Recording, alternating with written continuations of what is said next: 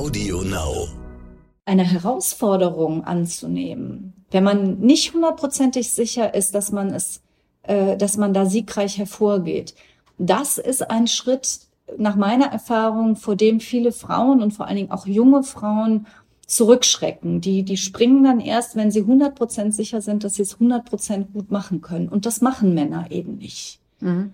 Wenn wir so lange immer warten, dann sind immer schon 14 Männer vor uns gesprungen. Die Boss. Macht ist weiblich. Guten Tag, mein Name ist Simone Menne. Ich bin die Gastgeberin vom Stern-Podcast Die Boss.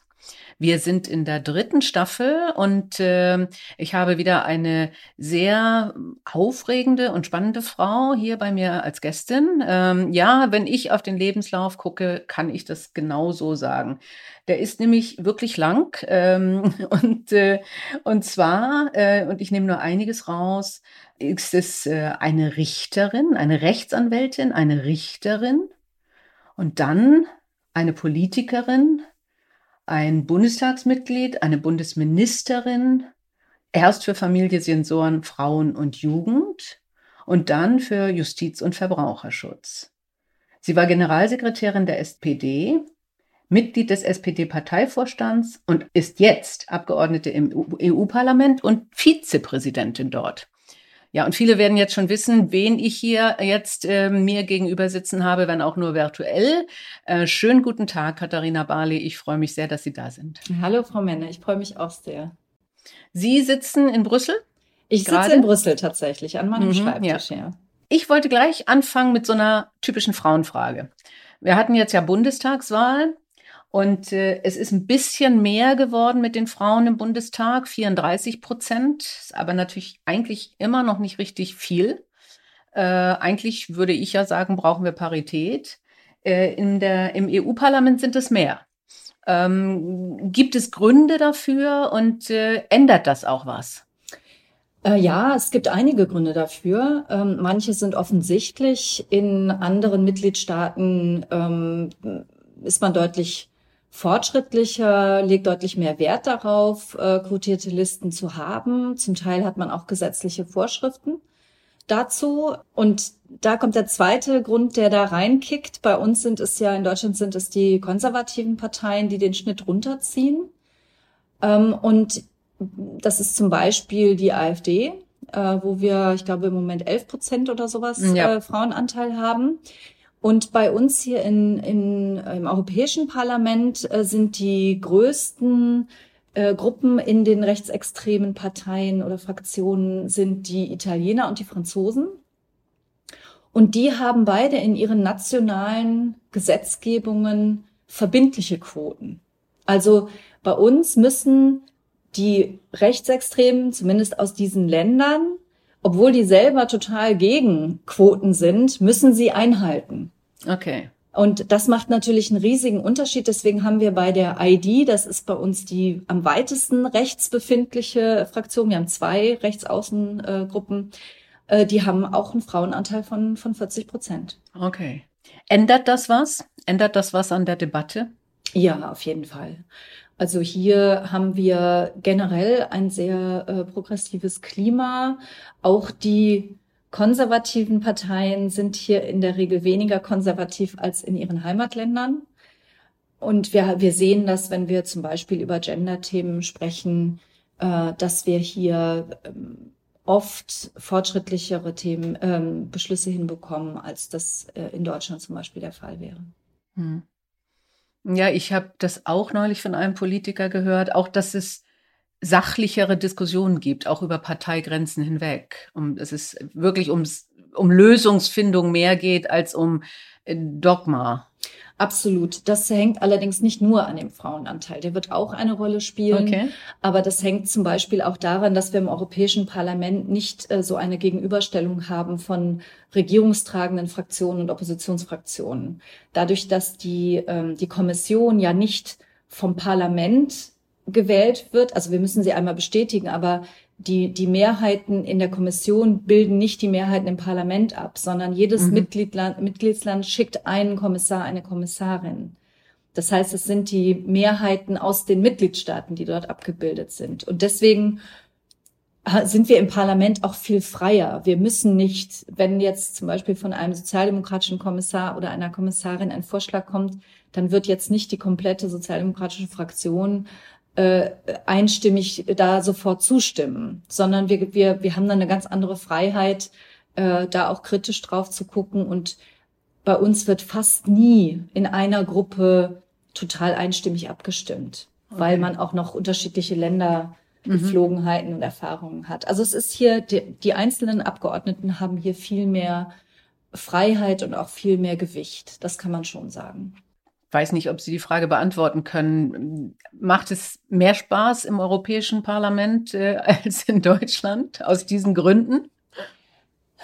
Also es hört sich jetzt vielleicht ein bisschen komisch an, aber ich kann das nicht so gut beurteilen, weil ich im, im Deutschen Bundestag schon sehr, sehr früh ähm, in, in ähm, quasi besondere Ämter reingekommen mhm. bin. Ich war gerade zwei Monate ähm, im Parlament, im Deutschen Bundestag, da wurde ich Justiziarin der Bundestagsfraktion und damit war ich so ein bisschen raus aus der normalen Abgeordnetentätigkeit. Also deswegen kann ich, das hatte ich nur eine sehr begrenzte äh, Zahl zum Beispiel von Gesetzgebungsvorhaben, die ich dann betreut habe, weil ich eben so viel andere Aufgaben hatte. Mhm. Von daher ist es für mich ganz, ganz schwer zu vergleichen.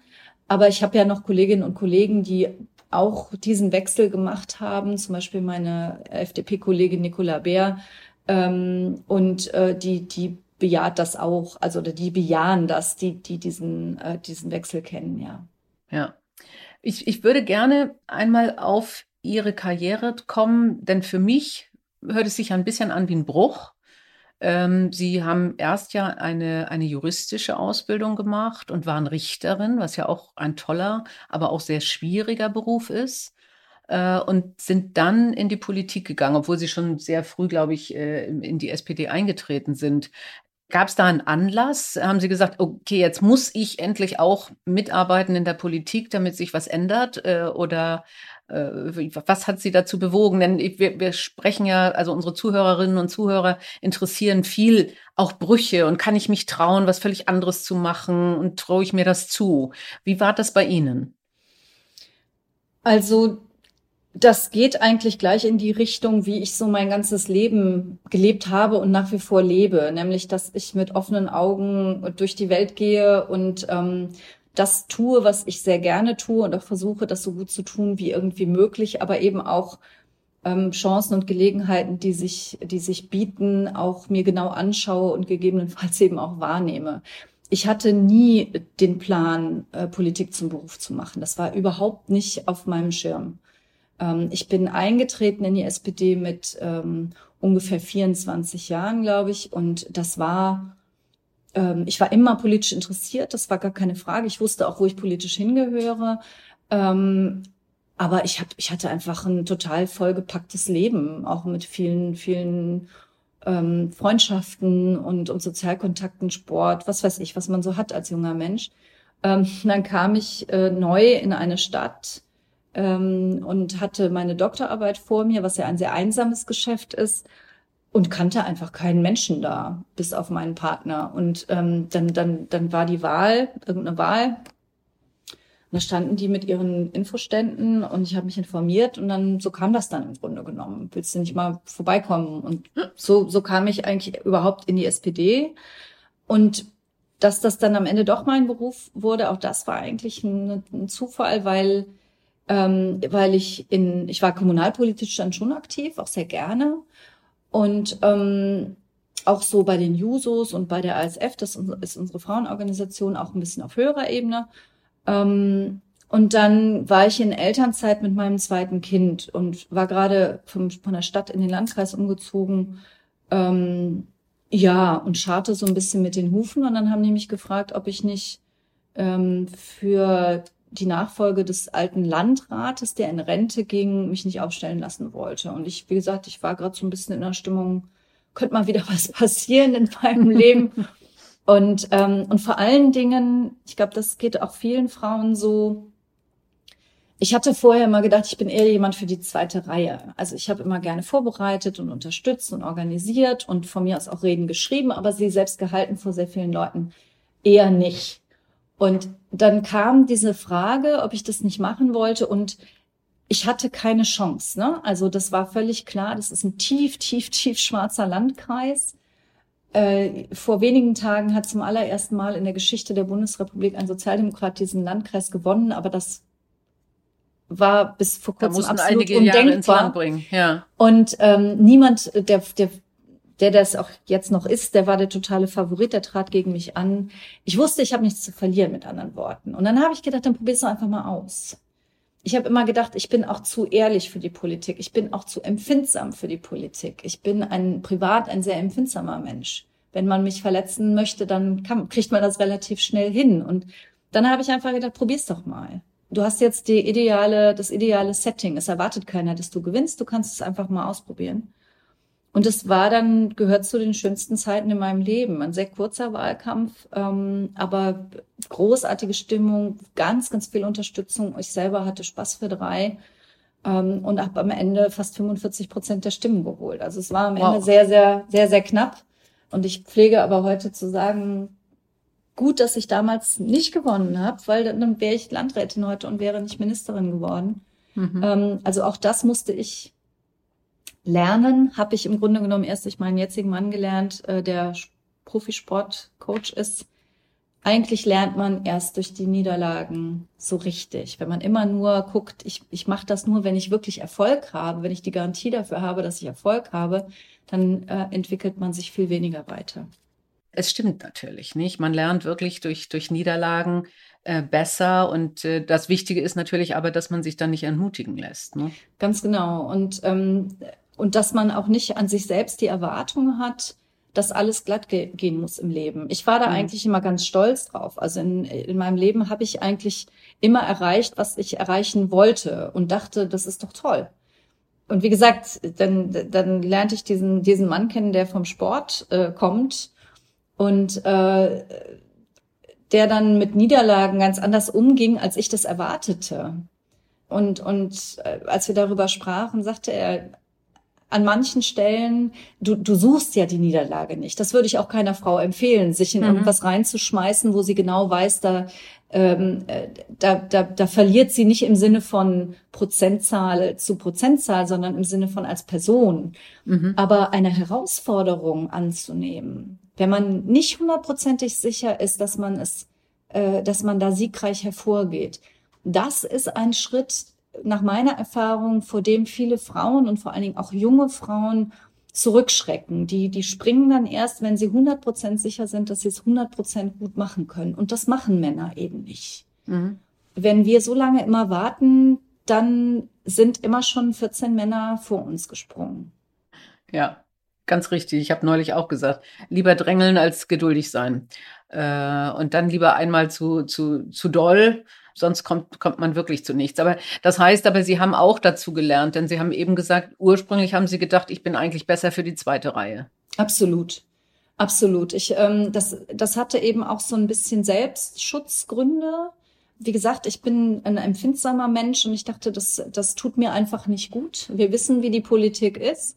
Und sie ist ja auch tatsächlich so und sie ist in den letzten Jahren noch viel schlimmer geworden durch Social Media ähm, und diesen Rechtsdrall äh, und Verschwörungstheoretiker und so weiter. Also mich auch aus meiner aus meiner Komfortzone da rauszubewegen, ähm, das war ein das war ein großer Schritt und ich hätte den auch nicht getan, so ehrlich äh, bin ich auch öffentlich. Ich hätte den auch nicht getan, wenn ich nicht dieses safe Setting gehabt hätte. Ja. Ne? Mhm. Also dieses eigentlich selbst wenn du da nur mit 20 Prozent rauskommst, wird jeder sagen, naja, mehr war halt nicht drin und das war auch mhm. so zu erwarten. Und im Nachhinein bin ich so froh und auch so stolz auf das, was ich damals erreicht habe. Ähm, das hätte ich mir vorher gar nicht träumen lassen. Also das, das hört sich super an, weil, wie gesagt, es war ja eigentlich kein Sieg. Und Sie haben sogar gesagt, der Wahlkampf hat Spaß gemacht. Also für mich sieht Wahlkampf von außen immer so aus, als wäre es wirklich für die Kandidaten erstens super anstrengend äh, und zweitens ganz, ganz schwierig, weil vielleicht ist das ja aber auch schlimmer geworden, weil ja jedes, jede Geste, wir haben es ja jetzt erlebt, jedes Lachen, jedes Eisessen äh, oder oder äh, jede jede Stimmhöhe, was weiß ich, interpretiert wird und äh, Und da muss man ja eigentlich ein super dickes Fell haben, oder? Ja, aber da hat sich auch tatsächlich viel geändert. Also das war mhm. 2005 diese Kandidatur und es ist auch noch mal was anderes auf kommunaler Ebene als als wenn man Kanzlerkandidat oder Kanzlerkandidatin ist. Das ist schon ein himmelweiter Unterschied. Durch Social Media hat sich das ein bisschen verwischt. Auch jetzt kann man dann erwischt werden, ähm, wenn man irgendwas Blödes tut und dann verbreitet sich das auch, auch regional oder lokal und kann große Auswirkungen haben. Aber der Druck ist, ist nicht zu vergleichen. Mhm. Ähm, und das ist ja das Gute an der Politik. Es startet ja niemand als Kanzlerkandidatin, mhm. sondern man, man fängt ja irgendwo an. Ähm, und dann kann man auch immer noch sagen, man, man spürt ja auch, wo dann die Grenze ist. Ähm, ob ich jetzt dann weitergehen will, also über, über die kommunale Ebene hinaus, ähm, mich um ein Landtagsmandat zum Beispiel zu bewerben, ähm, wo dann auch die, der Bekanntheitsgrad der meisten Abgeordneten sich ja sehr in Grenzen hält. Also wenn man als, als normale Abgeordnete, auch als Bundestagsabgeordnete im Übrigen, ähm, durch Deutschland fährt, erkennt einen jetzt nicht, mhm. nicht jeder und jede. Das sind schon, das, das fokussiert sich doch auf sehr, sehr wenige. Und mhm. ja, Wahlkampf macht total Spaß. Ähm, aus, aus verschiedenen Gründen. Erstens, weil man mit unglaublich vielen Menschen zusammenkommt, mit denen man sonst nie zusammenkäme. Und zweitens, damit zusammenhängend, man lernt jeden Tag was dazu. Mhm. Also äh, ob es jetzt ist, dass man seine eigene Region noch viel besser kennenlernt, ähm, dass man was über ähm, persönliche Schicksale erfährt, dass man äh, Netzwerke aufbaut, was auch immer. Also ich, ich mag Wahlkampf unheimlich, sei es für mich selbst, sei es auch für andere unterstützen. Sie haben eben gesagt, Sie sind recht schnell dann in führende Positionen gekommen und haben deswegen so das Parlamentarierinnenleben gar nicht so richtig äh, genießen können oder auch nicht. Äh, wie, wie kam das? Was, was hat Sie da so erfolgreich gemacht? Also wie so oft in meinem Leben, und ich glaube, das geht vielen so, ähm, hat das auch was mit Zufällen zu tun, die aber natürlich dann wiederum auch auf, auf Leistungen beruhen, ähm, ich kam in den Deutschen Bundestag und äh, traf dort auf eine Person, eine Frau, die auch wie ich mal am Bundesverfassungsgericht gearbeitet hatte. Aber wir waren dann tatsächlich die einzigen. Wir kannten uns auch flüchtig. Ähm, Brigitte Zypris war das, die äh, selbst ja auch Justizministerin mal gewesen mhm. ist. Und ähm, wir rannten so ein bisschen ineinander und sprachen miteinander. Und die suchte dann für sich die Nachfolgerin. Justiziarin heißt der Posten, also ähm, quasi die juristische Expertin für Angelegenheiten der Fraktion. Das war sie gewesen und bekam nur eine neue Aufgabe. Und da kam sie irgendwann zu mir und sagte, sag mal, das ist doch für dich wie gemacht. Ähm, klar, ich hatte diesen verfassungsrechtlichen Background und man ist dann auch für die Vertretung ähm, in verfassungsgerichtlichen Verfahren zuständig. Ja, also es war die Kombination aus, ich hatte ich hatte viel gemacht vorher schon, das Richtige gemacht, aber ich kannte dann eben auch die richtige mhm. Person und diese Person hat mich dann auch ja vorgeschlagen und gefördert. Ja, das ist tatsächlich eine Kombination, die häufig vorkommt. Man braucht immer auch ein bisschen Glück und der Zufall spielt mit. Aber wenn man nicht vorher gezeigt hat, was man kann, nützt das, nützt das alles nichts, ja. Hm. Als Justiziarin war ich dann Mitglied im geschäftsführenden Fraktionsvorstand und dadurch hatte ich natürlich, dadurch lernten die mich überhaupt kennen. Also das war dann wieder die Bühne, wo andere gemerkt haben, was ich für eine bin und was ich kann. Und das ist ja oft für Frauen die Herausforderung, dass sie überhaupt erstmal die Chance bekommen, sich zu zeigen. Ja. Das wäre vielleicht auch nochmal ein, ein, ein freundlicher Rat an Frauen, dass sie manchmal gucken, ähm, wo kann ich mich auch mal präsentieren? Mhm. Äh, wo mache ich nicht nur immer die unterstützende Arbeit, die keinem auffällt, sondern wo mache ich vielleicht auch mal eine, eine punktuelle oder eine unterstützende Arbeit, wo jemand sagt, hey, wer ist das denn? Ja. Sichtbarkeit, ne? Sichtbarkeit genau. äh, hilft enorm viel. Und das ist ja auch das Seltsame, dieser blinde Fleck, dass immer gesagt wird, es gibt die Frauen nicht. Ne? Mhm. Also äh, was natürlich, wir, wir alle wissen, das stimmt nicht. Äh, und trotzdem tun sich Organisationen, äh, insbesondere stark von Männern dominierte Organisationen, schwer, die überhaupt zu sehen. Und äh, da genau. sind wir wieder beim Drängeln. Ja, aber das war wichtig, das ist gut, ja. Ähm, würden Sie dann jungen Frauen empfehlen, in die Politik zu gehen? Absolut. Man muss natürlich gucken, wo ist dann der eigene Platz. und das auch wäre meine Empfehlung, einfach ausprobieren. Es gibt ja viele, ähm, die, die anfangen, die auch zum Teil dabei bleiben. Nicht alle tun das, weil viel auch so ritualisiert ist und man dann doch auch beiseite gedrängt werden kann. Aber die, die dabei bleiben, ähm, die sind dann doch eben oft diejenigen, die im Hintergrund bleiben. Ich finde das auch nicht schlimm. Ich finde auch nicht jede muss in die erste Reihe unbedingt wollen. Ich würde dann immer nur diejenigen ermutigen, die denken, eigentlich müsste man hier was ganz anders machen. Eigentlich, mhm. eigentlich läuft das hier in die total verkehrte Richtung. Die würde ich dann ermutigen, wenn es ihnen wichtig genug ist, es auch wirklich zu versuchen und zu tun. Ähm, und sich Verbündete zu suchen. Idealerweise eben auch andere Frauen, andere junge Frauen. Da gibt's schon auch noch viel Nachholbedarf. Haben Sie jetzt ein dickeres Fell? Lernt man dazu? Kält man mehr aus, weil man sagt, okay, es ist, äh, man gewöhnt sich an bestimmte Sachen? Ähm, bei mir muss ich sagen, nein. Aber was ich schon in diesem aller, allerersten Wahlkampf festgestellt habe, ist, dass ich, ohne mich anzustrengen, unterschieden habe. Also man wird natürlich angegriffen in einer politischen Funktion, in einer Wahl, auch wenn es nur eine kommunale Funktion ist. Aber ganz automatisch setzte bei mir ein Mechanismus ein, der sagte, die meinen nicht mich als Person. Mhm. Die meinen meine Partei, die meinen mein Amt, die meinen meine politischen Positionen, die meinen nicht mich als Person. Die kennen mich ja gar nicht ähm, was ja so ist. Also wenn da irgendwelche Leute kommen und einen anpöbeln, ähm, dann, dann haben die ja keinerlei Ahnung, wer ich als, als Mensch, als Person eigentlich bin. Und erstaunlicherweise, das, das war wirklich ein, ein, ein Prozess, der bei mir ein, ein große, eine große Verblüffung ausgelöst hat, hat mich das überhaupt nicht persönlich tangiert. Mhm. Überhaupt nicht. Ich möchte nochmal auf das Thema Richterin kommen äh, weil ich enormen Respekt vor dem Amt habe. Und weil ich denke, und an, an der Mann einer sehr guten Freundin ist Richter, äh, wie schwierig dieser Beruf ist, äh, wenn man dann wirklich abwägen soll, äh, äh, auch Fälle, wo man selber merkt, dass, dass die Täter ja auch geschädigte Menschen sind.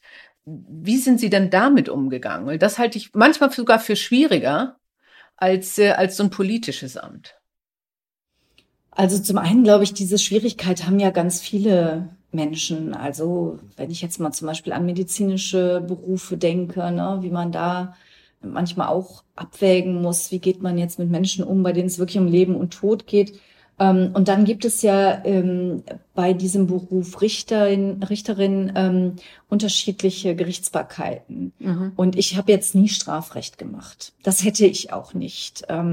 Ich kam ins Zivilrecht schon das war jetzt nicht mein absoluter Traum. Ich war immer eine Öffentlichrechtlerin, also mich hat immer so das große Ganze interessiert und wie, wie sich Bürgerinnen gegen, gegenüber dem Staat, ähm, also wie man da Rechte ähm, bekommt, verteidigt, wie auch immer.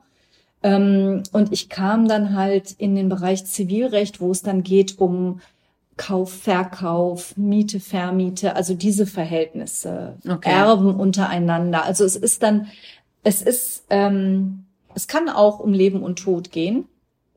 Zum Beispiel habe ich Arzthaftungsrecht gemacht, also dass, äh, dass Menschen, die aufgrund ähm, medizinischer Eingriffe sagten, sie haben jetzt Schäden erlitten, dass die Entschädigung dafür haben mhm. wollten.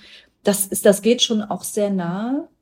Mm, aber vielleicht, jetzt bringen Sie mich auf den Gedanken, vielleicht kann das, was ich eben erzählt habe, dass ich das, diese Verletzungen so abstrahieren konnte von mir als Person, vielleicht hat das auch was mit meiner Ausbildung zu tun, weil man natürlich als Juristin lernt, dass man diese Fälle nicht persönlich nimmt. Mhm. Ähm, das ist Teil unserer Ausbildung, weil natürlich auch der Vergewaltiger, auch die Mörderin ähm, Verteidigung brauchen und Anspruch darauf haben. Das muss auch jemand machen. Also man muss in der Lage sein, im Grunde genommen sowohl die eine wie die andere Seite professionell zu vertreten, auch im Zivilrecht. Man muss ähm, und deswegen habe ich zum Beispiel auch gemerkt, dass ich, äh, dass ich das nicht, dass ich keine Rechtsanwältin sein will, weil ich okay. nicht gerne verpflichtet sein will, eine bestimmte Seite zu, zu übernehmen, sondern weil ich das lieber mir neutral anschauen will und abwägen will. Und dafür ist mhm. Richterin ein ganz, ganz wundervoller Beruf. Ich kann das nur sehr, sehr empfehlen, sehr verantwortungsvoll.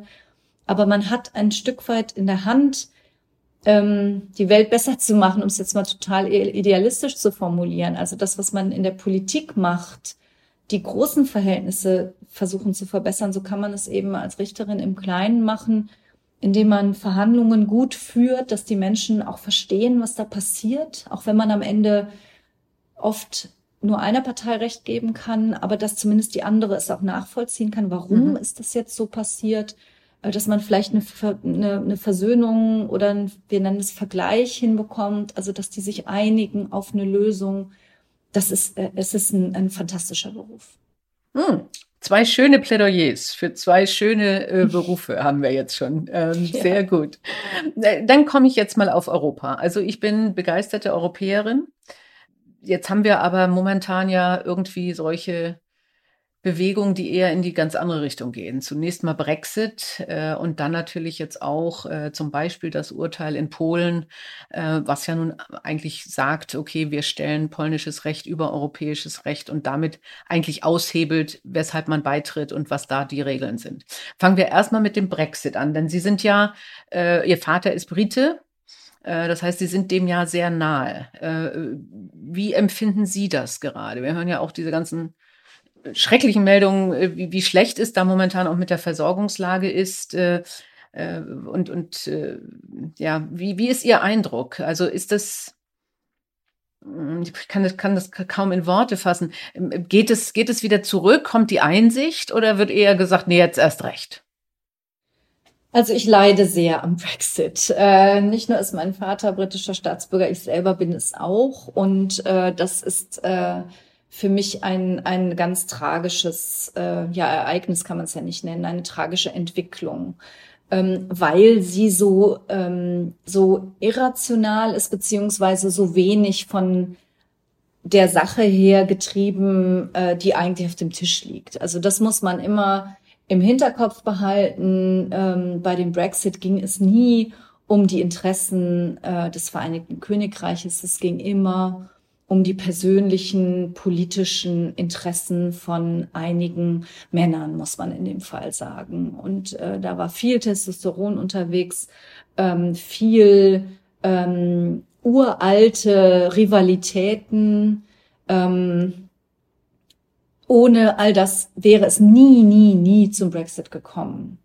Und das setzt sich leider fort. Äh, Boris Johnson äh, benutzt den Brexit ausschließlich für innenpolitische Gründe, für innerparteiliche auch manchmal. Ähm, aber das hat nichts mit, mit dem Interesse der Bürgerinnen und Bürger in dem Land zu tun. Wir sehen es ja. Ne? Die, die mhm. Regale mhm. sind leer, es fehlen Arbeitskräfte im Bereich Pflege, im Bereich Landwirtschaft, ähm, im Bereich Logistik. Ähm, überall fehlen die, die Brummi-Fahrer und Fahrerinnen. Ähm, da ist es am deutlichsten. Also aber niemand von denen nimmt in den Mund, dass das wegen Brexit ist. Die schieben mhm. das jetzt alle auf Corona und auf irgendwelche äh, Wetterereignisse oder was auch immer. Ähm, natürlich ist es der Brexit. Und das Schlimme ist eben, Boris Johnson hat erfahr gute Erfahrungen oder erfolgreiche Erfahrungen damit gemacht, ähm, mit dieser Strategie für alles, was schlecht läuft, die Europäische Union verantwortlich zu machen. Und das setzt er weiter fort, auch nach dem Brexit. Mhm. Deswegen habe ich, solange er an der Regierung ist, nicht die geringste Hoffnung, dass sich da irgendetwas bessert. Gut, aber die sind jetzt raus. Jetzt haben wir noch Ungarn und Polen.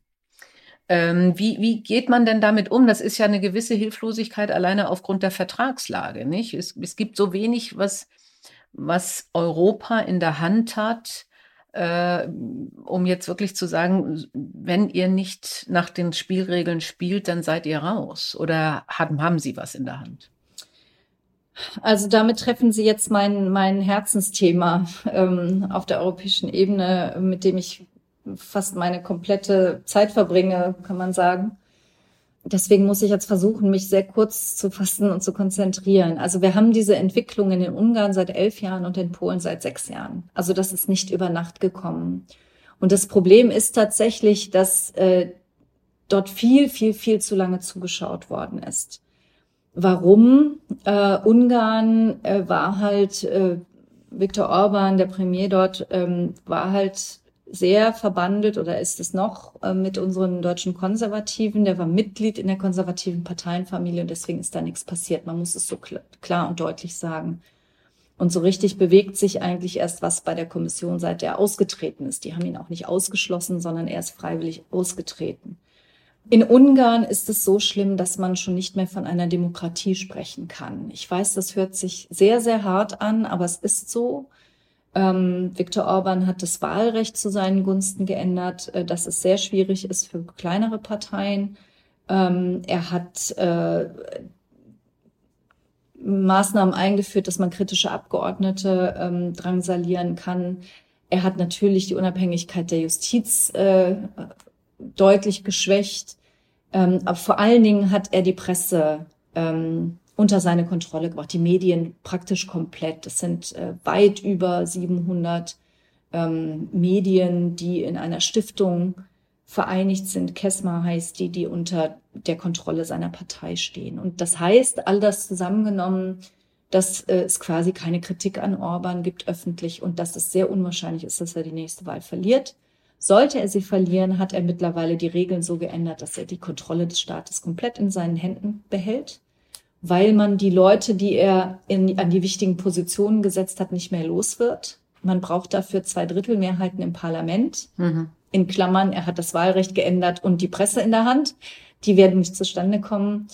Und dann gibt es sogar noch einen, eine Institution, die heißt Budgetrat. Drei Leute sitzen da drin, die müssen den Haushalt absegnen. Tun sie das zweimal nicht, kann das Parlament wieder aufgelöst werden. Und natürlich, die Leute, die da drin sitzen, sind seine Leute und können nur mit zwei Drittel Mehrheit ersetzt werden. Also selbst wenn er verliert, kann er innerhalb kürzester Zeit dafür sorgen, dass die neue, dass das neue Parlament wieder aufgelöst wird. Also es ist und über Korruption und darüber, dass er auch nach der, nach einem möglichen, äh, nach einer möglichen Wahlniederlage die Kontrolle über das Geld in weiten Teilen behält, haben wir jetzt noch gar nicht geredet. Also Ungarn ist wirklich ein, ein hoch, hoch, hoch dramatischer Fall.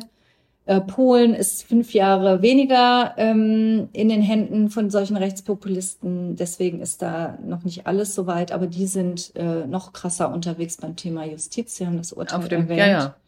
Genau, dass sie Die sind im Zweifelsfall auf dem Weg dorthin. Nicht? Genau. Also es, es, es gibt ein Buch, wie Demokratien sterben, und das geht ja wirklich nach diesem Muster ich nehme die Justiz, ich nehme die Medien äh, und dann nehme ich immer mehr und äh, dann ist die Demokratie genau. nicht mehr da. Ne? Ja. Genau so ist es. Und das ist jetzt, die gehen anders vor, man kann die nicht kom komplett über einen Kamm scheren, die beiden Regierungen, aber äh, das Ergebnis soll das gleiche sein, nämlich dass sie möglichst ewig an der Macht bleiben und ihnen äh, während dieser Zeit, wo sie an der Macht sind, niemand äh, reinreden kann, niemand sie kontrollieren kann. Ähm, das ist, das ist hochdramatisch und wenn wir jetzt äh, ähm, in einem feministischen Podcast sind, dann muss man auch sagen, das geht auch immer zu Lasten der Rechte von Frauen. Mhm. Ähm, wir haben das in, in Polen gesehen. Das Verfassungsgericht dort ist ein, ein Marionettengericht, ähm, wie es gerade auch wieder gezeigt hat. Und ähm, das hat äh, in Sachen Abtreibung genauso ja. geurteilt, wie das, wie die Regierung es gerne hätte, nämlich dass äh, Abtreibung fast nicht mehr möglich ist in Polen. Ähm, und da sind dann, da gehen dann auch die Leute auf die Straße, da merken die dann auch, dass Unabhängigkeit der Justiz nicht was Abstraktes ist, mhm. sondern dass das am Ende sehr konkrete Auswirkungen auf das Leben von Einzelnen haben kann. Was kann die EU tun? Äh, wir haben es lange mit Dialog versucht. Man sieht, wohin es geführt hat. Ähm, es gibt bestimmte Verfahren. Es gibt ein Verfahren, vor allen Dingen Artikel 7 Verfahren, was aber Einstimmigkeit braucht. Da deckt Polen Ungarn. Genau. Ungarn deckt Polen. Wir haben Vertragsverletzungsverfahren vor dem Europäischen Gerichtshof. Die muss die Kommission einleiten. Das tut sie viel zu selten, viel zu spät, viel zu zögerlich. Ähm, und wir haben jetzt zwei relativ neue Möglichkeiten finanzieller Sanktionen. Das eine ist der aktuelle Wiederaufbaufonds. Ähm, da könnte man, das, es geht um viel Geld für Polen, 24 Milliarden äh, Euro. Äh, das könnte man ihnen jetzt vorenthalten mit Hinweis darauf, dass sie die Unabhängigkeit der Justiz äh, nicht gewährleisten. Und ähnliches gilt für einen neuen Mechanismus, den wir Anfang des Jahres eingeführt haben, der sagt, wenn man systematisch Rechtsstaatlichkeit verletzt, dann können auch andere Fördergelder vorenthalten werden. Ähm, das ist jetzt das Mittel der Wahl ähm, und ich hoffe, dass die Kommission endlich die Maßnahmen ergreift, die ihr zur Verfügung stehen. Mhm. Aber was wird das erreichen? Also das wird nicht, also das äh, klar, es, die werden leiden, weil sie kein Geld mehr haben. Aber austreten werden sie wahrscheinlich trotzdem nicht.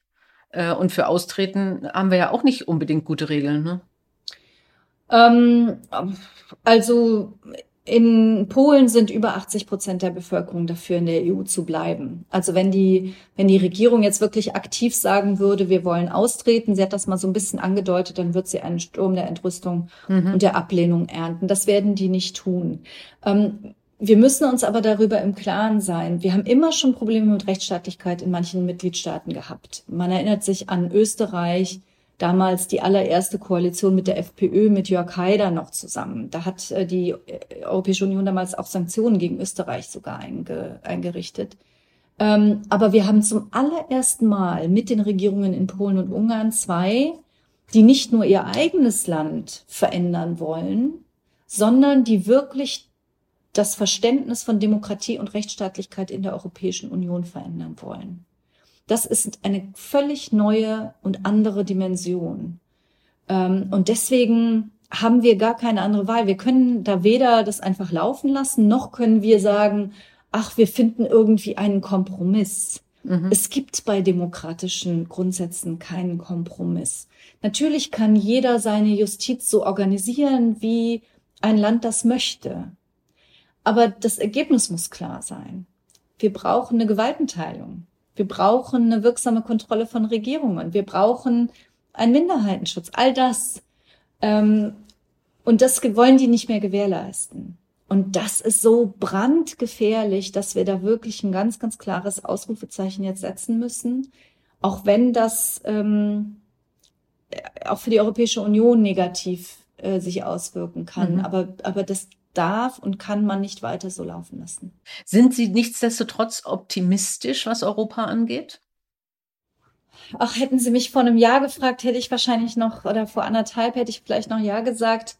Im Moment muss ich sagen, diese Eskalation in Polen und Ungarn macht mir große Sorgen. Seit ich hier bin, sage ich, wir stehen an einem, an einem Kreuzweg. Wir müssen jetzt entscheiden, was für eine Europäische Union wir wollen. Und ich bin noch nicht sicher, wie das ausgeht, weil ich auch feststelle, dass viele den Ernst der Lage nicht erkannt haben bisher und immer noch glauben, das könnte man irgendwie so ein bisschen wegverhandeln. Mhm. Das wird man nicht können. Man muss da wirklich, ähm, ich glaube, man muss deswegen klare Zeichen setzen, weil am Ende das eine Frage ist, die nur die Bevölkerungen in diesen Ländern beantworten können. Also wenn klar ist, ihr müsst entweder die Grundsätze beherzigen, die ihr auch unterschrieben habt, als ihr eingetreten seid, oder ihr geht, wenn, wenn klar wird, dass das die Wahl ist, dann glaube ich, dass viele Menschen in Polen und auch in Ungarn ähm, sich überlegen werden, ob sie bei denen sein wollen, die sie von der Europäischen Union abspalten. Mhm man muss sich ja noch mal vor Augen führen, was insbesondere Polen, aber durchaus auch Ungarn für eine Rolle gespielt haben im Fall des Eisernen Vorhangs. Mhm, bei absolut. Der, bei der deutschen Wiedervereinigung. Das, die haben, das sind, das vor allen Dingen die Polinnen und Polen sind so ein freiheitsliebendes, mutiges, ähm, äh, ja, äh, auch, auch, auch ein, ein, ein Volk, was, was bereit ist, auch in den Streit zu gehen für Freiheit und Demokratie. Und ich, da habe ich Hoffnung drauf. Okay. Ja, ich, ich, also meine Hoffnung schöpft sich aus der Tatsache, dass manchmal solche Krisen ja deutlich vor Augen führen, was wichtig ist, nicht? Und dass man jetzt jahrelang ja so ein bisschen ja behaglich äh, gesagt hat, ach, dann nehmen wir noch jemanden auf und und schon eigentlich wusste, dass es aber keine guten Verträge gibt, wie man wie man in Konflikten miteinander umgeht, äh, weil immer so alles so schön konsensual und, äh, und mit Kompromissen laufen sollte, weil man, weil man das so richtig hart wahrscheinlich auf den Tisch hauen nicht wollte, was ich verstehen kann. Das machen Menschen ungern. Und es war für ein wichtiges Projekt. Aber meine Hoffnung wäre wirklich, dass insgesamt die europäische Bevölkerung sagt, Europa ist sehr wichtig, auch im gesamten Weltgefüge derzeit, weil jedes einzelne Land ist viel zu klein, äh, um irgendwie was zum Positiven zu bewirken, ob das nun beim Klima ist oder auch bei Menschenrechten. Äh, und, äh, und deswegen brauchen wir Europa und Europa kann nur funktionieren mit den gemeinsamen Werten, denn das ist das, was uns zusammenhält. Also das ist, ich bin noch Optimistin, aber oh, sie sitzt näher ran. Also das ist. Äh ja, wir haben so eine Entwicklung gesehen nach dem Brexit. Also ja. nach dem Brexit äh, stieg die Zustimmung zur Europäischen Union in allen anderen Mitgliedstaaten. Wir müssen nur wirklich die Dimension der Gefahr erkennen das sind nicht ein paar abgedrehte ähm, Autokraten, die ähm, eine unglückliche Kindheit hatten und deswegen jetzt meinen, sie müssten Frauenrechte eindämmen oder so. Sondern das sind insbesondere in Ungarn Viktor Orban ist äh, ganz äh, knallharte, kühl kalkulierende äh, Machtpolitiker, die aber auch eine Ideologie dahinter haben. Und diese Ideologie ist eine, die über Antifeminismus, Anti-LGBTIQ noch deutlich hinausgeht. Das ist eine Ideologie, die sagt, ähm, etwas vereinfacht, nicht mehr der Staat soll die bestimmen, der bestimmende Faktor sein ähm, in der Gesellschaft, Regeln setzen zum Beispiel, sondern dass an dessen Stelle sollen, äh, soweit es geht, äh, die Kirche und die Familie treten. Das hört sich jetzt für uns aufgeklärte Mitteleuropäerinnen irgendwie völlig spooky an. Aber wenn Sie mal ein bisschen in die Suchmaschinen eingeben, zum Beispiel Citizens Go, zum Beispiel Ordo Juris, äh, zum Beispiel World Congress of Families, das sind Organisationen auf der ganzen Welt. Das sind jetzt drei aus äh, USA, Spanien und, und Polen gewesen, aber es gibt noch viele andere die ähm, genau dieses Ziel verfolgen. Da geben sich die Hand äh, radikale evangelistische Strömungen in den USA. Ähm, Betsy DeVos Stiftung ist mal ein Schlagwort. Betsy DeVos äh, war mhm. Gesundheitsministerin unter Donald Trump. Ich, oder die Bildungsministerin. Bildung, ja, Bildung, ja, sie hat Familie und Bildung, Bildung gehabt. Bildung, mhm. genau. Und äh, riesiges Familienvermögen in einer Stiftung, die unterstützen genau solche Bewegungen. Das geht bis hin zu russischen Oligarchen. Ähm, diese Citizens Go-Bewegung, die in, in Spanien äh, ihren Ursprung genommen hat, die versucht es mehr als Graswurzelbewegung aufzubauen. Da steckt wahnsinnig viel Geld hinter. Das ist eine weltweit gut vernetzte Truppe. Und ich habe wirklich den Eindruck, dass die meisten Menschen, auch die politisch aktiven Menschen, diese Gefahr überhaupt nicht sehen. Also ich bin da wirklich wie eine Missionarin unterwegs. Wir haben es hier im Europäischen Parlament gesehen beim sogenannten Matic Report. Ähm, das war ein Bericht zum Thema ähm, äh, reproduktive Rechte äh, von Frauen, ähm, wo wir mit einem Mal, wo wir eigentlich einen Konsens gefunden hatten, wo auch die Konservativen mit konnten. Wir versuchen das hier immer, wie gesagt, im Konsens und so, mhm. ne? Und wir arbeiten alle gut zusammen. Und dann wurden wir geflutet mit Protesten Mails vor allen Dingen, zum Teil auch Anrufe. Und die waren alle orchestriert von solchen Organisationen. Das wissen wir.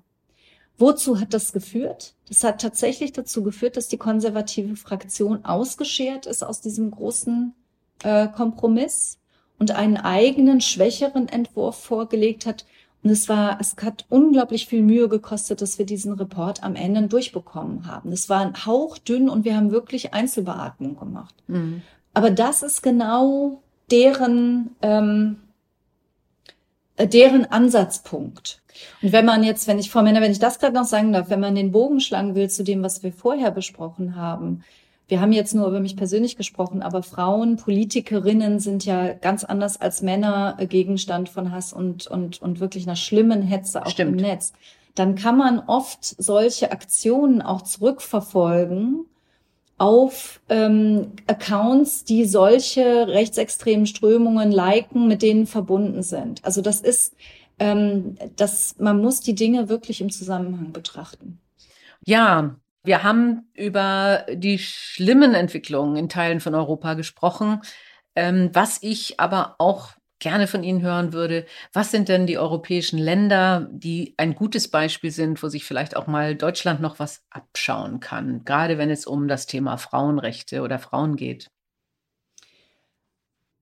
Generell muss man sagen, im europäischen Vergleich äh, ist Deutschland hintendran. Ähm, und wenn sich in Deutschland etwas tut, zumindest in den letzten 16 Jahren, dann eigentlich immer, weil äh, die Europäische Union etwas gemacht hat, was dann in, in Deutschland umgesetzt wird. Also es ist unglaublich schwierig, es war unglaublich schwierig, wir bekommen jetzt andere Mehrheiten, aber quasi gegen konservativen Widerstand äh, da Verbesserungen zu erreichen. Und dementsprechend hat bisher Deutschland eher einen negativen Einfluss in Europa. Also wir halten da bestimmte Gesetzgebung an, die andere europäische Staaten gerne nach vorne bringen würden, zum Beispiel bei Frauen in Führungspositionen oder bei, ähm, bei Lohngleichheit. Der Druck. Das heißt, Deu darf ich nachfragen? Deutschland mhm, hält auf, dass Frauen gleich bezahlt werden wie Männer? Ähm, Deutschland äh, hält bestimmte Gesetzgebung auf, ja.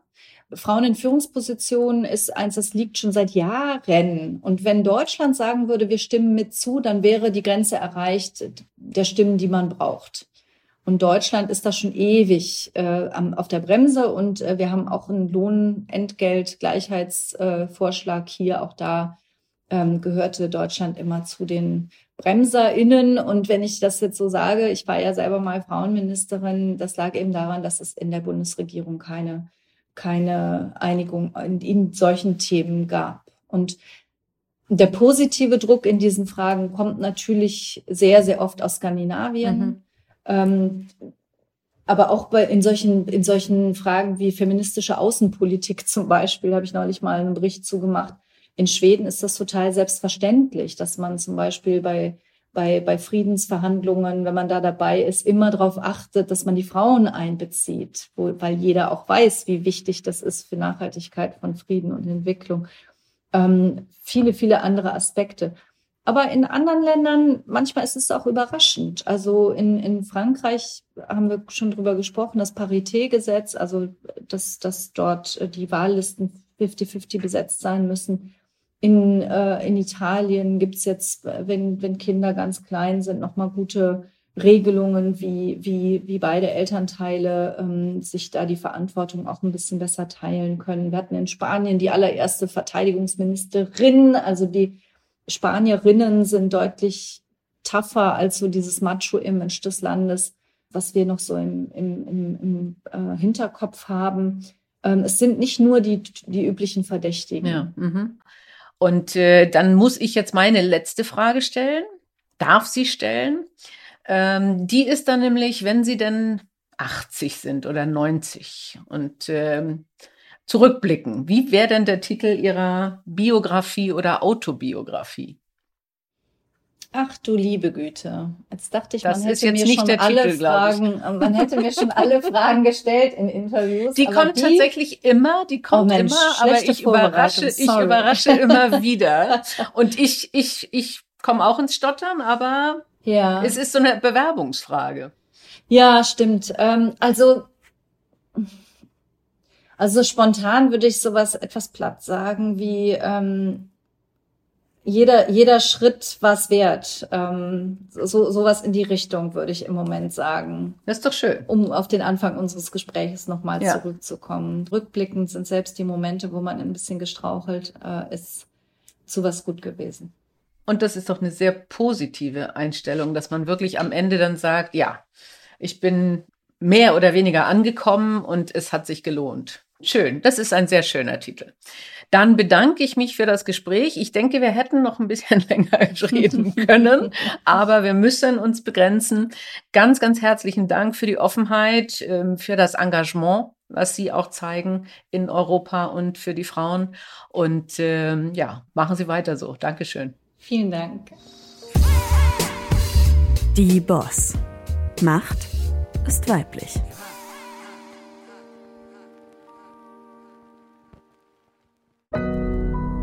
Audio Now.